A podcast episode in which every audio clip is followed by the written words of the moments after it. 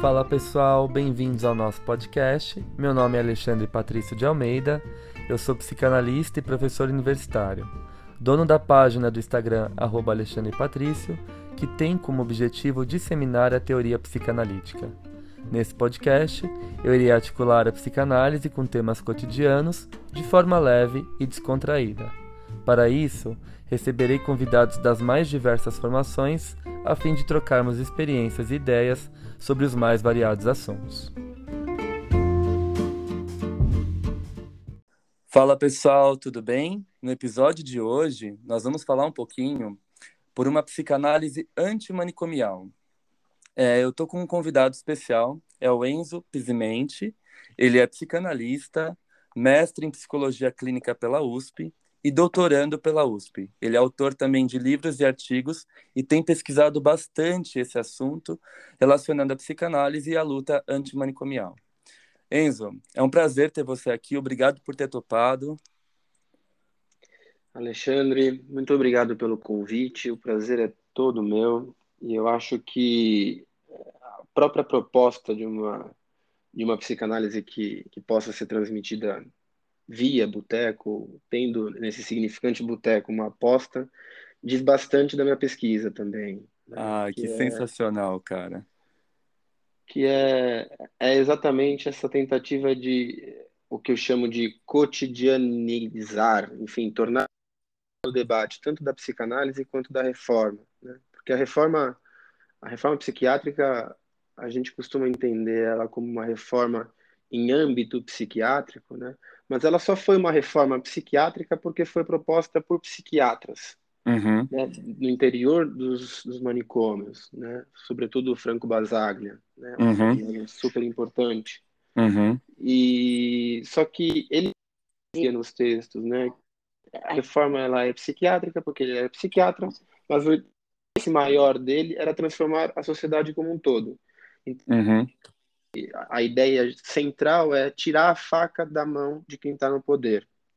E ele só poderia tirar a faca da mão de quem está no poder dos psiquiatras, porque então ele vai Sim. várias transformações. Então, tirar a faca da mão desde o professor, e você trabalha, né, trabalhou muito tempo com educação, né, do professor uhum. de escola infantil, que pede para os alunos sentarem de um jeito X e não de um jeito livro, de qualquer outro jeito, né?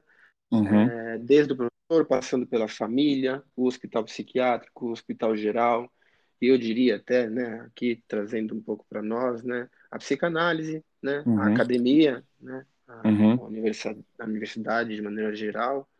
Então, são todas essas tentativas de, de alguma forma, fazer frente ao poder pelo poder. Uhum. Né?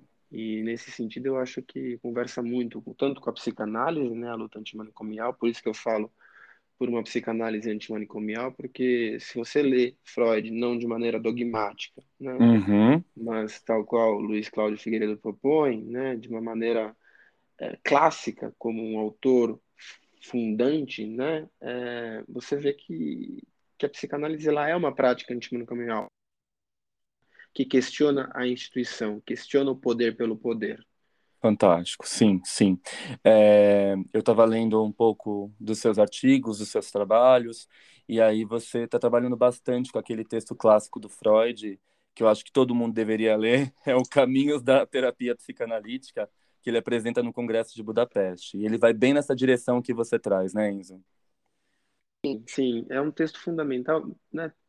uns passos para trás né, eu tenho também pensado muito é, o quão importantes são os é, apresentados em congressos e trabalhos não necessariamente voltados à psicanálise. Né? Se você pega uhum. os textos mais importantes de Lacan, alguns dos escritos dele, não necessariamente foram feitos para psicanalistas. Né?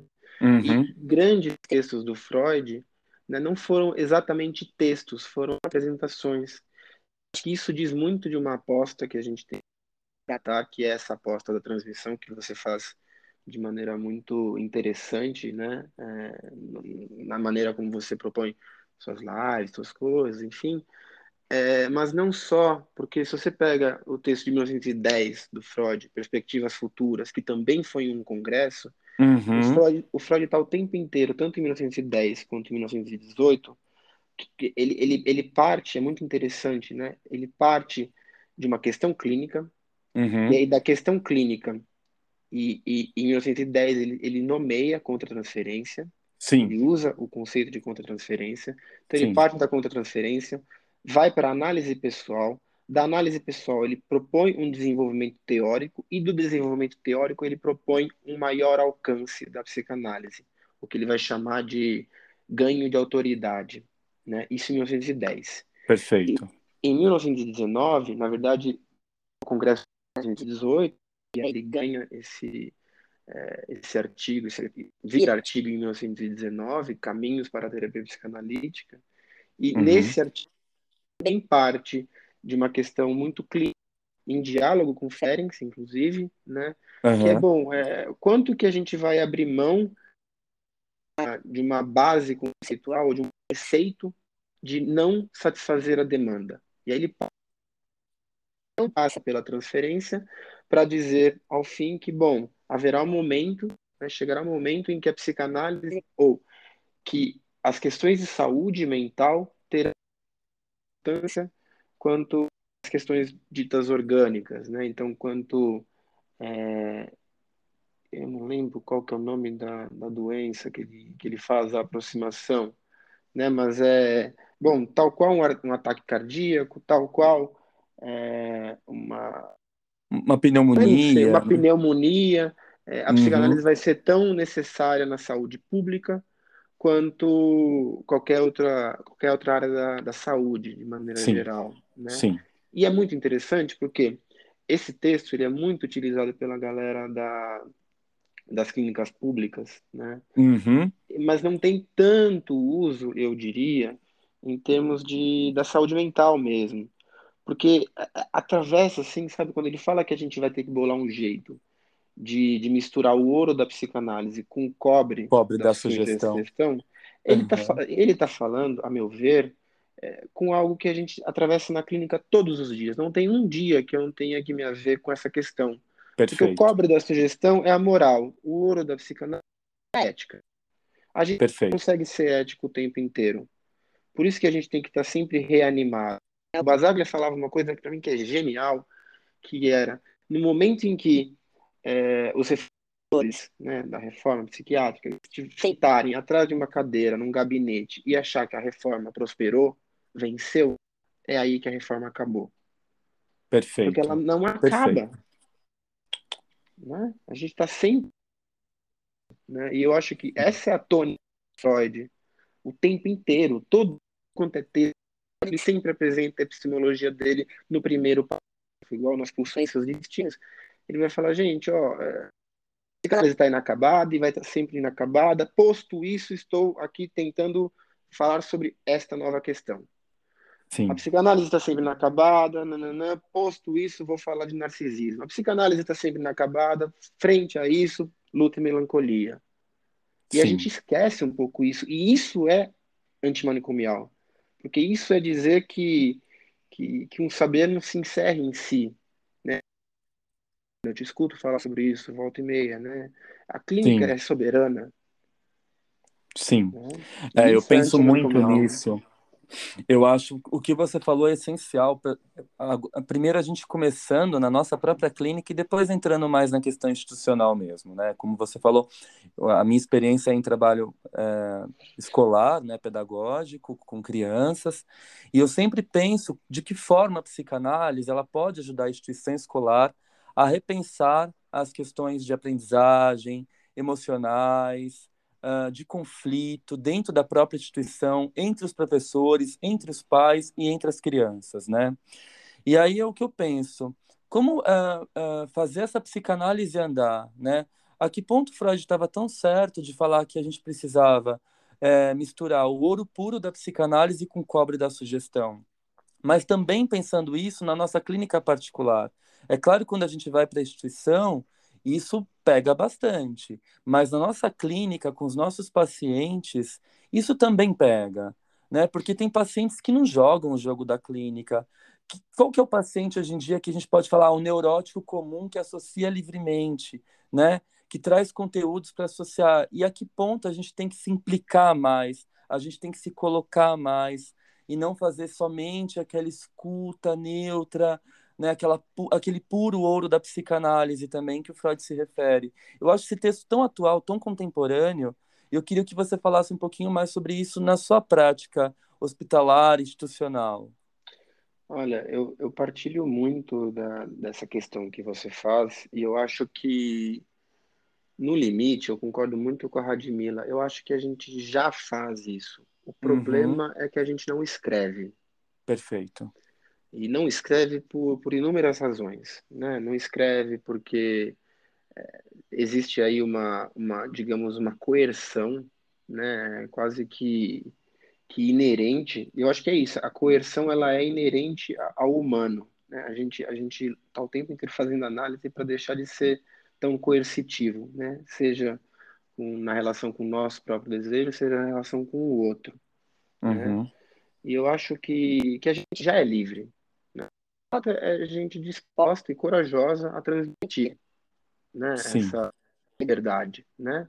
Sim. E eu acho que se você pega e faz a leitura dos sardinhos com esse viés institucional, digamos, no texto sobre a transferência, por exemplo, ele vai falar, bom, a transferência não é, é uma, uma travessa que, que só ocorre nas análises. A transferência está na instituição. E ele, ele, ele situa de maneira muito bonita. Ele fala, ó, tá na instituição, no paciente de jeito nenhum o tratamento, e tá uhum. na instituição, ele fala da pior forma possível, que é quando adere de maneira irrestrita. E aí ele vai falar, uhum. não adianta nada produzirmos mudanças um sujeito, produzimos mudanças no sentido muito, né, tô falando aqui, né, a gente não produz mudança nenhuma, a gente de alguma maneira viabiliza um espaço onde onde a transformação seja a aposta fundamental. Mas, bom, é que a gente produza mudanças que, que, que não sirvam de nada no fora, né? fora do consultório. Então, ele está o tempo inteiro implicado com a questão de, bom, como é que a gente pode é, pensar a psicanálise encampando, indo em direção a outros campos do conhecimento, ou a outros, outros espaços, né? E uhum. quando você situa que na instituição a gente está muito mais é, atravessado, é isso, porque a gente está atravessado por políticas, a gente está atravessado pelas relações com os nossos parceiros, uhum. né? relação de amor, relação de ódio, a gente está atravessado a gente quer mostrar é, mostrar funciona, e, e, é nesse momento que, que a gente precisa analisar aquilo que a gente propõe, uma síntese, uhum, né, para que não vire uhum. uma direção que, que prescinda daquele que, que tem que ser escutado. Né? Então, em nome de uma disputa institucional, o, o paciente fica de lado. E não faz o menor sentido. E, e, e que não faz o menor sentido, é o lugar mais é, tranquilo para a gente circular. Né? Eu, eu, brinco, né? o Lacan fala que o, no texto de 58, a direção do tratamento, uhum. fala que o analista paga com o seu corpo. Né? Uhum. E, e para mim o jeito mais fácil de com o seu ser, né? Para mim o jeito mais isso, Alexandre, é dizer o quanto que a gente se protege no momento em que a gente dá a nossa opinião. Dar a opinião é muito protetivo. A gente se sente muito tranquilo. Então, analisando tá lá falando, putz, eu não vou, eu não vou tomar café da manhã com a minha mãe, porque eu não tô nem aí para ela. Esse, pô, cara, vai tomar assim um café da manhã. É melhor. Não, a gente tem que suportar uhum. esse lugar de não dar opinião, né? Uhum. De não uhum. nos fecharmos ali, de não usarmos o nosso eu de alguma forma, né? Uhum. Para direcionar. E isso nos protege. Uhum. Nosso amigo está lá falando um monte de coisa, a gente dá opinião para não se implicar. Uhum. Né? A implicação, a implicação é o oposto da opinião. Perfeito. Na clínica, o oposto da opinião é a implicação do analista, é o lugar do analista. E é Perfeito. isso que é tão difícil, a gente suportar e escutar tudo isso, todas essas, né? O paciente está lá, está indo para aquele mesmo lugar, vai cair, bom, mas ele tem que experimentar, é o caminho dele. A gente uhum. dirige, né? não dirige o paciente de forma alguma. Né? É, eu vejo muito isso é, justamente dentro da instituição, é o que você falou, né? A gente está sempre sobre uma demanda de um poder, seja ele é, da própria instituição, seja ele, seja ele um poder mais interno mesmo, voltado às nossas questões, às nossas relações com os outros, e isso nos atravessa, né? De toda forma, isso nos atravessa e nos implica muito nas formas de fazer e compreender uma clínica dentro da instituição, né? Exatamente, exatamente. E fazendo um, um, um recuo histórico, porque talvez seja interessante, né, é, a clínica psiquiátrica, né, ela nasce, digamos, na virada do século XVIII para o século XIX. Uhum. Né, a gente costuma dizer que nasce com Pinel, em 1801, uhum. né, no, no, com, com, a publicação do Tratado Médico-Filosófico sobre a alienação mental e a mania, né? Sim. que é o momento onde o Pinel ele é convocado a é, exatamente nesse processo de secularização, então, né, um momento onde é, a religião cuidava dos doentes, digamos, né? Então dizia quem era doente, quem não era doente, mas na verdade não dizia doente ou não doente, dizia é, possuído ou não possuído, né? É, sim. Esse sim. momento onde onde a esse ato, quem entra no lugar né, é a psiquiatria. Então, uhum. o que é o certo, o que é o errado. Por quê? Porque do ponto de vista do, do, do o Estado não podia mais, de alguma forma, é, legislar, é, é, a exclusão, né, a alienação dessa galera, é, uhum. sem uma justificativa. Antes a justificativa uhum. era Deus, era a possessão, agora não tinha justificativa. É uhum. É exatamente nesse lugar, nesse hiato, e não é por um acaso né, que a psiquiatria entra. A psiquiatria entra, o primeiro nome da psiquiatria seria o tratamento pela moral. Sim. Né? E isso diz, né, isso diz de, de tudo aquilo que, que foge ao controle. Então a gente está falando da França, né, 1801, é, recém-revolução, Revolução uhum. Francesa ali de alguma maneira reorganiza tudo e desorganiza algumas coisas. A uhum. gente passa a ter pessoas que produzem, pessoas que não produzem e os piores, aqueles que não consomem. Perfeito. O que, que a gente faz com quem não produz e não consome? Exclui, não Perfeito. serve para nada. Perfeito. Né? Então a, a, a, a, psiquiatria nasce daí, então nasce daí a ideia de doença mental. E hoje, se a gente pode falar em saúde atravessou uma série de reformas super importantes. A gente fala muito da reforma psiquiátrica, passou por inúmeras reformas. Não é porque a reforma não foi interessante que a gente não vai dizer que foi uma reforma. Foram inúmeras as reformas, né? A reforma uhum. psiquiátrica é a mais interessante. Né? Uhum. Né? Não é acabada, aliás, está sendo combatida na atualidade, né? Mas é, diz exatamente, exatamente dessa, disso que o Basaglia fala, né? De para poder escutar o sujeito. Perfeito. Né? Então, Perfeito. É, é, é só para situar, digamos, historicamente, que pode ser interessante, né? Eu fico assim, eu não tenho muito conhecimento de Lacan, é um autor que eu venho estudando mais recentemente, estudei durante a minha formação de psicanálise e tenho retomado ele mais recentemente. E eu fico pensando muito quando você traz esses recortes e partes dos seus textos também fazem bastante referência ao Lacan e, e a questão da ética, que eu acho fantástico quando ele apresenta esse conceito e essa noção da ética do, da psicanálise. Eu fico pensando muito uh, a respeito de Winnicott e da clínica winnicottiana, sabe? Quando Winnicott diz assim: se o paciente precisa de psicanálise, eu faço psicanálise. Se o paciente precisar de qualquer outra coisa, eu faço qualquer outra coisa. E aí tá interessante porque você põe a doença, o enquadre, a patologia entre parênteses e trabalha com o sujeito. A, importância é o sujeito, é a singularidade do sujeito, é a linguagem do sujeito, é o sofrimento do sujeito, e não enquadre, né? E o que a gente vê muito hoje é justamente a contramão disso, né, Enzo? Sim, sim. E, e te escutando, é, eu faço qualquer outra coisa, né? O Winnicott diz isso.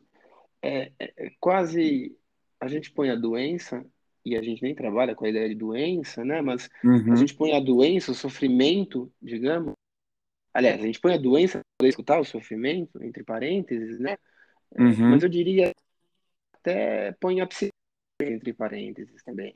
Uhum. Né? Como, uhum. como fechar, como em si mesmada, como algo que, que se fecha ali em si.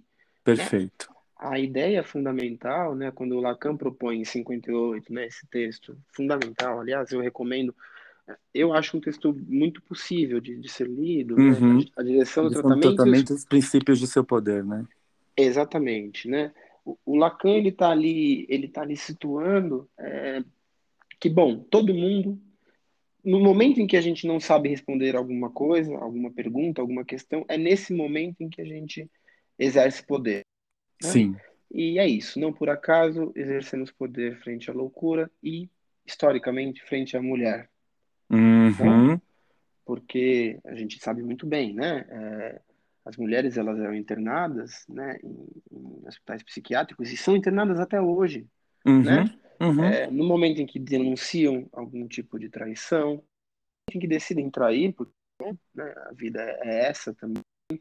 Uhum. Sempre em que há um esse lugar, né, e a gente pode chamar de patriarcado, é, algum algum algum lugar de poder é convocado, né? E a psicanálise não pode se prestar a isso.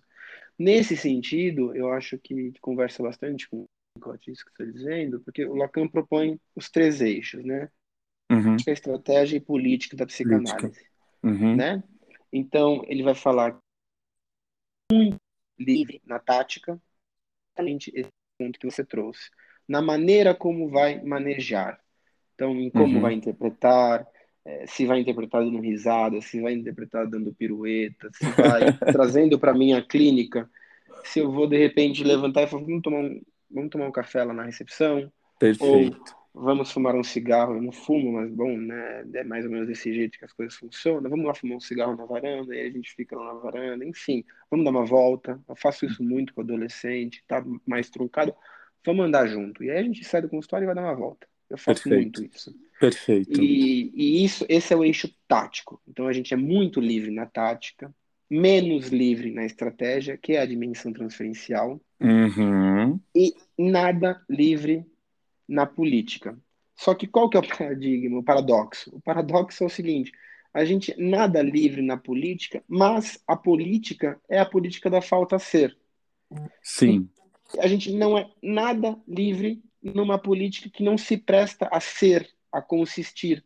Então, ali onde é menos livre é exatamente o lugar mais livre possível. Entende? Perfeito, entendo. É na falta, na falta ser, na impossibilidade de ser analista de maneira completa, finalizada, né, formada. Ali a gente nunca está formado, é onde a gente e isso é o que garante a liberdade maior para o psicanalista. Perfeito. Né? Porque Perfeito. Por, por que não tem um lugar peso, bonitinho, bem formatadinho de psicanalista, que a gente consegue ser muito mais livre na clínica? Eu acho, eu acho isso sensacional que você trouxe. E agora lembrei do, de um outro autor que eu gosto bastante. A gente até estava conversando antes de começar a gravar, que é o Ferenczi, né? E ele fala que ele era o enfant terrible da psicanálise porque ele exercia essa liberdade. E ele estava cagando para a política, no sentido da formação, ali dos padrões de formação ortodoxo, ele estava cagando para aquilo porque, meu, ele se preocupava com o sofrimento do paciente, nesse sentido, ele foi inventando estratégias clínicas. Então, o cara começa ali na, na técnica ativa, vê que não dá certo, vai para análise mútua, vê que não dá certo, depois ele propõe um conceito de elasticidade da técnica psicanalítica, que é o psicanalista se prestar com uma tira elástica, né? Se estica demais o elástico arrebenta, mas também se se ficar ali frouxo, o elástico perde a sua funcionalidade. Então é justamente esse limite, né? Essa essa liberdade da gente fazer o que a gente pode dentro dos padrões da ética na clínica com os nossos pacientes, eu acho que aí está a beleza da psicanálise. É essa singularidade que se constrói na relação analista instituição, analista paciente, analista é, sujeitos para quem trabalha com grupos, enfim, essa flexibilidade, essa clínica soberana, né? Eu acho que isso vai muito de acordo com o que você trouxe agora. Sim, sim, vai, vai completamente é um encontro. E eu diria até mais, né? É, reforma, né, reforma psiquiátrica, ela tem, e, e, muitos atores da reforma, eles têm uma questão com a dimensão clínica, né? Uhum. a dimensão clínica, por muito tempo, né, é, foi lugar de, de, de, É isso, né? A clínica psiquiátrica nasce da moral. Uhum. Então, a clínica... Tanto a ideia do um a um, eles, né, tem muita crítica a coisa do um a um, porque se é um a um, é poder, porque não é plural, porque é, um a um, que eu quero dizer, não, não, não caso a caso, mas atendimento né, de um a um. Perfeito. É, então, eles têm muitas questões com a clínica, né? E, e eu acho que a psicanálise, Freud, Ferenc, Wiener, Lacan, é, ela, ela, ela, ela transforma é, o tom é, clínico, né? Ao suportar, ao, ao sustentar essa clínica diferencial, nessa clínica do caso a caso. Assim como Lacan, né, quando propõe o conceito de sujeito, ele fala: bom, não temos indivíduo, a gente subverte a, a, a categoria pessoa. Pra, só pode falar em sujeito, e a gente só pode falar em sujeito dividido. A gente não consegue Perfeito. falar em um sujeito coeso. Perfeito. E, e, e eu acho que o fundamental da psicanálise é a partir essa ideia de que o jeito nunca é, ele nunca chega uhum. ao fim, ele nunca é, encontra o objeto de desejo, né? Ele nunca uhum. será aquilo que um dia a gente quis fosse, né? Uhum. disso, a gente só consegue, é, só é possível uma clínica no um a um. Não, não tem como ser diferente. E essa é a uhum. grande sacada do Lacan no seminário 7, da ética da psicanálise, que ele, ele vai partir daquele, de das Ding, a coisa. Então, a bom, coisa. Tem um negócio ali que o Freud vai chamar de umbigo do sonho, de a rocha da, da, da castração. Uhum. Tem um negócio ali que, que nunca, nunca, nunca chegará a ser o que é. Uhum. Uhum. Porque o que é só é o descer, só esse lugar inacabado. Frente a isso, a gente não pode responder pela via moral, porque é possível responder pela via moral. Sim. Não é o que a gente sustenta. A gente sustenta uma clínica ética. Perfeito. Né? E, e, e, é a partir daí. Então, se a gente trata de sujeitos, a gente não pode sustentar uma direção. A gente diga o que espera. A gente Perfeito. sustenta ali uma posição que viabilize para que essas pessoas, de alguma forma, construam um saber sobre, sobre o sofrimento e aposta também, eu aposto muito nisso, Alexandre, que eu tenho um, rapaz que eu atendi por muito tempo, né? Uhum. Votava no PSDB, né? E, e aí uhum. ele falava, ele tinha uma questão álcool, né? Bem importante. E aí um dia ele chega no consultório e fala, caramba, eu acho que eu não vou mais conseguir votar no PSDB. Eu falei, por quê? Ele falou, cara, olha o que eles estão fazendo na Colândia. Né? Podia ser uhum. eu ali. Hum. Poder eu ali, e, e hoje, ele fala, né? E hoje eu sei que a minha questão com álcool não é o álcool. Né? O álcool foi o lugar que eu encontrei para poder, e ele fala assim, o lugar que eu encontrei para poder saber do meu sofrimento. Que incrível, cara. Que né? lindo então, isso. É, é isso. É, é um vira-voto clínico, sem, sabe, sem ter precisado, né, é, é de alguma forma ser militante, né? É Exato. Né? É muito interessante como a gente consegue produzir essas transformações. Eu acho que isso não, não, não significa que a gente não tenha que se posicionar fora da clínica. Uhum. Eu acho que a gente tem sim que se posicionar fora da clínica. Uhum. É, questiono a partidarização, então, mas sim, a gente tem que se posicionar fora da clínica, mas é muito interessante as transformações que a gente produz do ponto de vista político da relação com a política a partir do que acontece ali dentro, no, no, no um a um, sem falar de política. Perfeito. Sabe? Porque Perfeito. transforma a relação daquela pessoa com a sociedade. Perfeito. Perfeito. Olha, eu vejo assim, e não precisa ir muito longe, viu, Enzo? Você está trazendo aí um exemplo clínico que eu achei super preciso e belíssimo de transformação desse seu paciente, né? E só ali na ética da escuta teve toda essa transformação, quanto que consegue fazer nesse sentido. E, ao mesmo tempo, eu vejo também nas aulas e na transmissão da psicanálise em si. Às vezes você não assume uma postura ali. É militante nas aulas, até por questões éticas, enfim, você tem alunos que aderem a um pensamento e outros que aderem a outro, então você acaba meio, eu como professor acabo às vezes mantendo uma neutralidade que eu não mantenho nas minhas redes, no meu posicionamento público, e está muito claro qual é, uh, mas nas aulas a gente tem essa sutileza e de repente você está trabalhando ali o mal-estar na cultura do Freud, um aluno levanta a mão e fala assim, professor, então por isso que o país está assim, assim e desse jeito, né?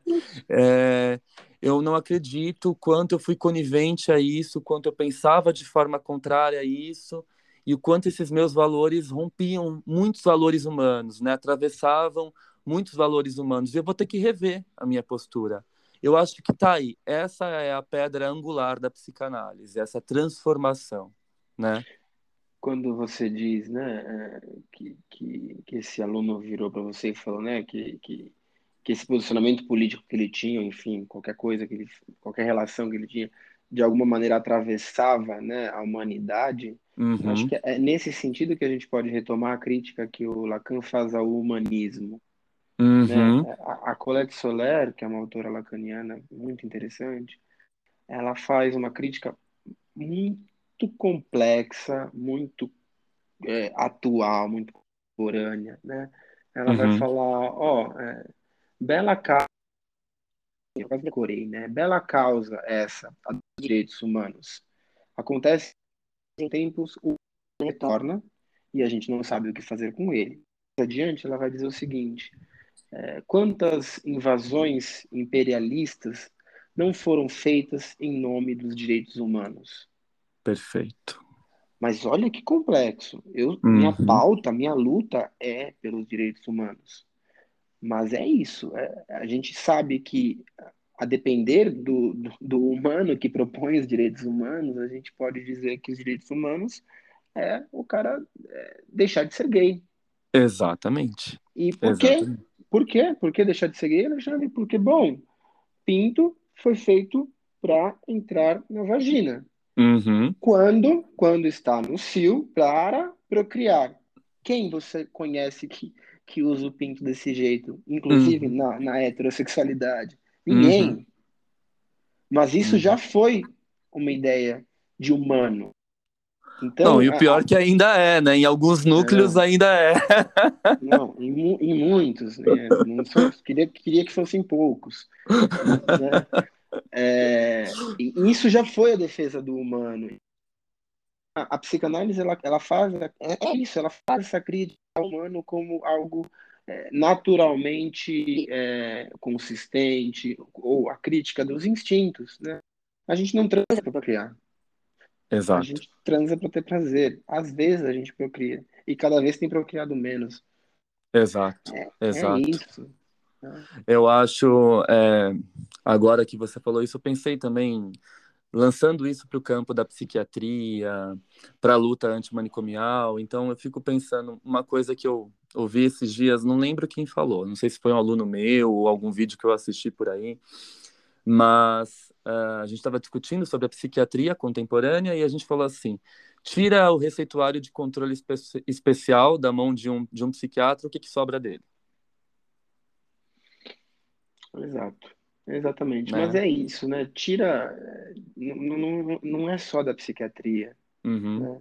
Por isso que a reforma psiquiátrica é tão importante. Percebe? É, é, é a reforma na relação de poder. Exato. Né? É a reforma na, na, na, relação de quem pergunta e quem responde. Exato. Né? Ou de onde que a gente tira a resposta? A resposta está na doença? Não, a resposta está no sujeito. Uhum. Porque se a resposta tivesse na doença, é isso, né? Você descreve a doença, tá tudo certo. Medica a doença. Só que os caras uhum. esquecem algo que é tão trivial. É, eles só esquecem que não é uma doença que está ali na frente. É um sujeito que tem Perfeito. uma história, né?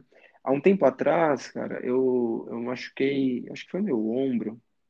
Uhum. E aí eu, eu fui um ortopedista, né? E uhum. aí o ortopedista virou para mim e namorei por algum tempo uma, uma físio, né? Então eu conhecia bastante.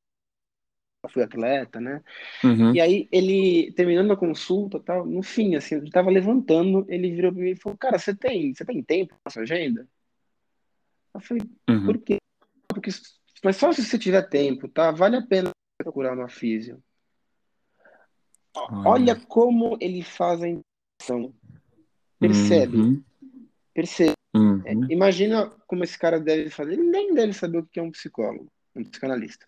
Mas imagina, Uhum. olha como é que ele faz a indicação da coisa. Ó, se você tem tempo, fica... e é isso. Eu sei a importância de uma físio, porque eu, eu trabalhei sendo atleta, porque eu Uhum. me machuquei muito, porque eu namorei uma fisioterapeuta. Uhum. Se eu não soubesse dessa importância, eu ia cagar porque ele falou. Exatamente. E isso é você concentrar o tal do ato, né? Debate tanto. Por Sim. que que, por que que para você conseguir fazer consultas com um psicólogo pelo convênio, você precisa da indicação de um psiquiatra? Isso não Exatamente. é sem consequências. Exatamente. Perfeito, perfeito. É, eu acho que assim, a gente está, é claro, a gente está falando da luta antimanicomial, mas ah, a gente tem que começar a pensar também em microtransformações, né? É, para que a gente possa atingir um macro, né? Então, quando a gente fala que psiquiatra de hoje em dia, claro, não todos, felizmente, mas só trabalham com a receita, né? Quantos pacientes che- chegam na clínica falando, ah, fui no psiquiatra, é, foram 10 minutos de consulta, eu falei o que eu estava sentindo, ele me receitou três medicações, uma para dormir, uma para manter acordado durante o dia e outra para concentrar. E é isso. E aí o paciente chega falando assim, mas eu não estou dando conta, não estou respondendo bem essas medicações. Né? Eu preciso conversar, eu preciso falar o que tá, o que eu estou sentindo, as minhas angústias. Então, é, aí que tá, né?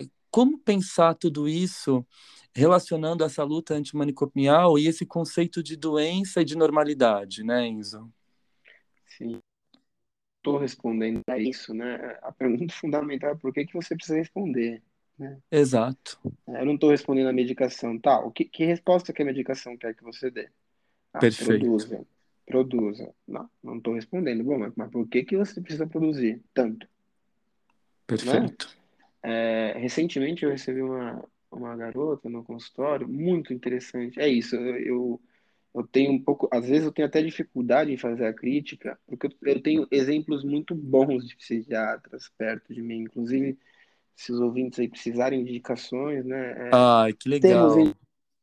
eu conheço colegas fantásticos, né, na psiquiatria. Uhum, Inclusive, eu acabei nem perguntando para essa analisando quem que é, né, esse, esse psiquiatra. Mas foi muito legal porque ela chega, ela fala de como ela, ela precisa de um espaço de fala. E, e a uhum, psiquiatra indicou, por quê? Porque ela fazia análise, terapia com uhum, uma outra pessoa.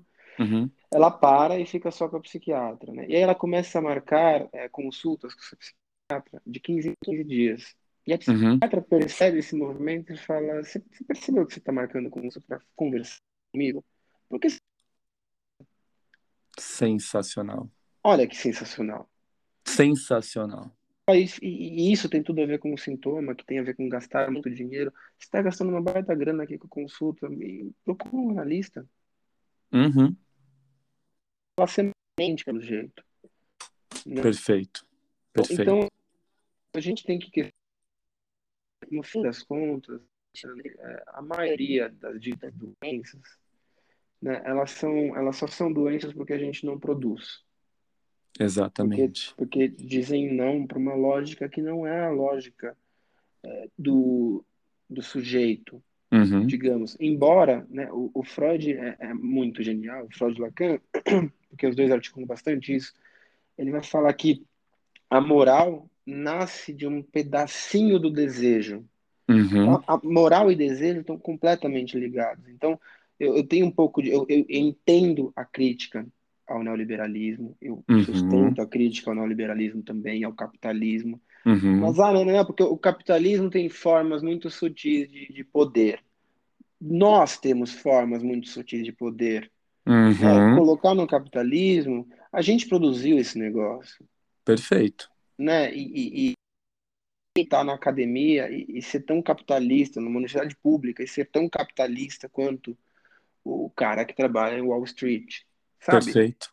Então, Perfeito. A, a questão, a, a gente, ao mesmo tempo que a gente ali atravessado, né, a gente é atravessado o tempo inteiro pelo desejo, que, Uhum. que de alguma forma ele, ele pode ser anticapitalista, ele pode estar completamente aderido ao capitalismo. Né? Uhum. Então, é, questionar é, essa, essa, essa maneira como a gente toma os sintomas, a maneira como a gente toma o sofrimento psíquico, é, é a forma mais privilegiada, eu acho, da gente poder questionar a lógica capitalista, né? Uhum. Essa lógica de mercado, essa lógica de produção e consumo. O Lacan tem uma Uhum. frase que eu acho maravilhosa, que é a, ela fala que a psicanálise é, é a única forma, ele, tem essa coisa de falar que é a única, é bom, né? É a única forma que a gente pode é, é, não querer o possível, não desejar nem o possível. Então, putz, Uhum. é, sei lá, Alexandre, é, eu, eu posso, aquela, a gente, ó, olha que perfeito, um exemplo nosso aqui, na nossa relação já. Uhum. A gente desmarcou algumas vezes, né, e você me propôs, é, pode ser às 20 horas, na terça, Uhum. Uhum. é possível ser às 20 horas? É. Mas não é porque é possível que eu tenho que fazer. Exato. É, é um passo a mais. Além de não desejar o impossível, a gente não precisa fazer tudo o que é possível. Perfeito. E, e Perfeito. como é difícil bancar isso, sabe? Putz, eu tô livre, sei lá, eu, eu trabalho até 5 horas, pô, das 5 às, às 7 e meia eu posso dar uma descanso, e às 8 que é podcast com o Alexandre. Putz, Aham. eu, eu trabalhei pra caramba na terça, e eu acabei desmarcando com você. Sim, Olha que, sim. que legal, esse exemplo é perfeito, porque era possível? Era, mas eu não precisava, sabe? Eu Sim, não preciso dizer sim pra tudo, porque é possível. Não é sim. só perfeito. não dizer sim pro impossível, é pro possível. Eu posso responder, é rapidinho para responder uma mensagem? É, mas eu- não é porque é possível que eu vou fazer. Perfeito, perfeito. É o que, e, e aí que a gente percebe, né, Enzo? Eu acho que aqui a gente entra também nessa questão do capitalismo e do neoliberalismo, por quê? Ah, exige produção o tempo todo, 24 horas por dia, tá aí as redes sociais, agora o Instagram mudou, por exemplo, ah, só vamos aceitar e veicular algoritmos com vídeos, foto não vale mais nada, então você tem que se adaptar, mas peraí, eu tenho que me adaptar, eu tenho que responder a mensagem ah, daquela empresa, ah, daquela demanda, num sábado, no domingo que eu estou descansando, né? Eu posso responder, mas eu preciso responder, né? E, e aí que, que tá a grande questão, né? Eu acho que a, que a psicanálise, principalmente essa frase que você trouxe do Lacan, ela nos inquieta em relação a isso. Sim, sim, exatamente. É, é, é romper com uma lógica do imperativo, seja ele qual for, seja ele qual for. né? E eu acho que isso cai como uma luva dentro do contexto institucional, né? É, Esse trabalho que a gente está falando e o que a gente vem dizendo desde o início, né? O que pode a psicanálise, é, por uma psicanálise antimanicomial, isso cai perfeitamente, né, Enzo? Sim, sim. A gente, é, eu brinco, né? No, no, no meu exercício de megalomania, sabe? Se eu, se eu fosse lá o, bambambam bam, bam da, da saúde pública e pudesse propor uma transformação, sabe? Eu ia Uhum, falar, vamos política de saúde mental, já que a saúde mental não existe, né? E vamos uhum. propor é, psíquico. A gente Ah, parte, que incrível, a gente parte do sofrimento, a gente não parte mais de uma saúde que incrível. do sofrimento e, e boa. Então não teríamos mais políticas de saúde mental, e sim políticas de sofrimento psíquico. Sim. Porque a saúde mental, a gente, a gente fica é, oscilando. Eu, eu, no, no, no, fim da minha dissertação, né, eu digo isso, né, que, tá, que virou livro, né, Uhum. é, eu digo exatamente isso. Eu falo, bom, a saúde mental acaba virando mais um sintoma, uma produção de sentido em cima de algo que a gente. O que, que é um sintoma, né? É um sentido que a gente produz em cima de algo que a gente não sabe. Né? Então, é, ali onde a gente não, não entende muito bem a resposta do outro, não entende muito bem a nossa relação com o desejo, a gente produz um sentido. Né? Perfeito. Então, a saúde mental é um sentido hiper neurótico-cêntrico, neurocentrado, no sentido da neurose, né? É um sentido neurótico para uma Uhum. questão de base humana, né? A, a impossibilidade da gente ter tudo o que a gente quer, a impossibilidade da gente ter o que a gente deseja. Bom, Uhum. frente a isso, será que a gente não pode propor um santome? Santome com TH é um conceito do Lacan mais lá para frente. Uhum. Santome é um saber fazer com o sintoma, né? É, Incrível. Bom, como é que a gente pode pensar? Eu proponho inacabado né, essa ideia de que, bom, se a saúde mental é um sintoma, a gente pode apostar num saber. E para poder saber fazer, a gente tem que desvelar a ideia de saúde.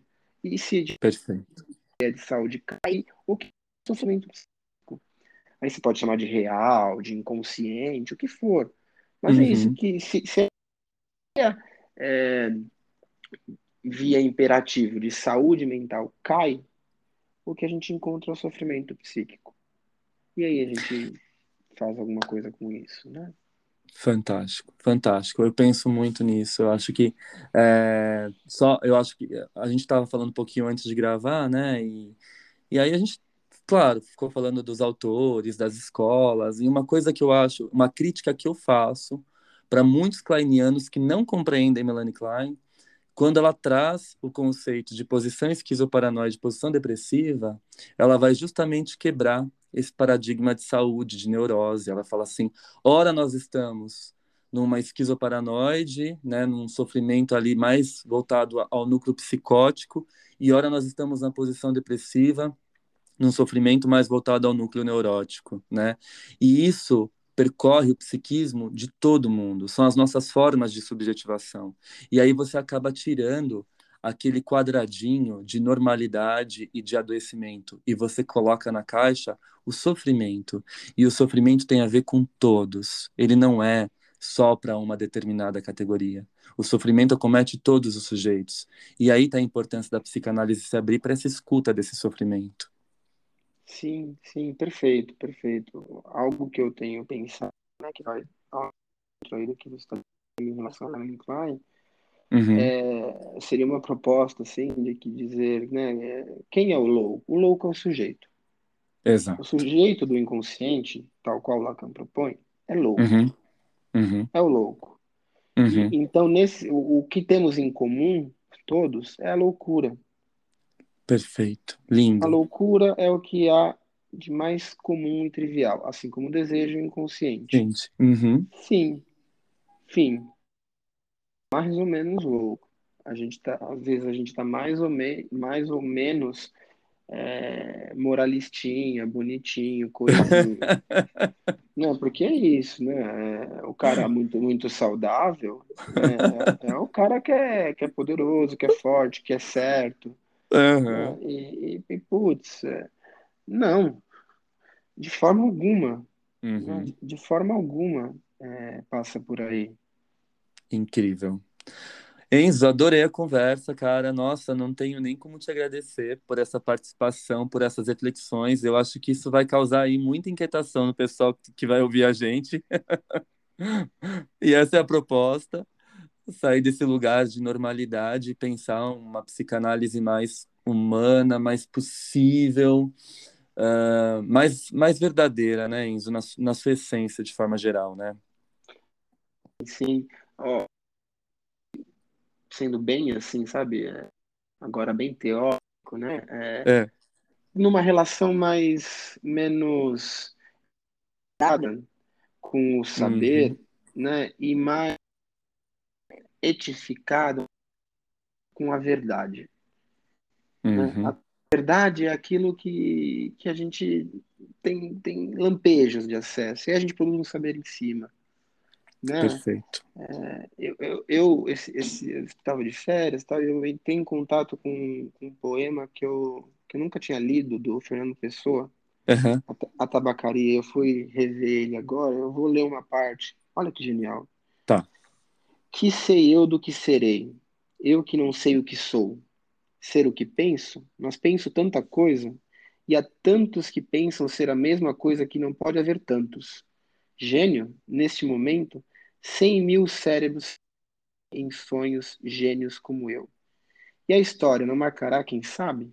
nenhum, nem haverá senão estrume de tantas conquistas futuras. Não, não creia em mim. Essa é uma parte, né, do, da, da tabacaria, que é esse poema. É genial. Fantástico, é fantástico. isso. É isso. Abandonar é a crença num, num euzinho bonitinho, coesinho. né? Sim, sim. E isso nos aproxima muito desse objetivo que a gente está trazendo aqui hoje, que é a questão antimanicomial, né? Isso nos aproxima Sim, muito, né? Nos coloca mais humanos e problematiza o ser e o fazer da psicanálise, né? Que eu acho que é isso que a gente tem que pensar. Perfeito, perfeito. O manicômio, ele, ele serviu para ver quem, quem para aqueles que são corretos, com aqueles que não são. Quando na verdade Perfeito. ninguém é. Ninguém é, ninguém é. E isso completa com o poema que você leu, belíssimo. Exato. Enzo, muito obrigado, querido, mais uma vez, por ter topado, por essa fala genial. E, e parabéns pela sua pesquisa, eu acho super necessária a nossa área. E, nossa, sem palavras, obrigado mesmo. Acho que o episódio foi incrível. Eu que agradeço. Conte comigo para o que precisar aí de articulações, de reflexões. Estou aberto. Agradeço também a isso, a existência do, do podcast. É muito importante, é muito fundamental. E seguimos aí. Tamo junto. Seguimos. Obrigado, querido. Um abraço. Tchau, pessoal. Obrigado. Até mais. Tchau, tchau. Tchau, tchau.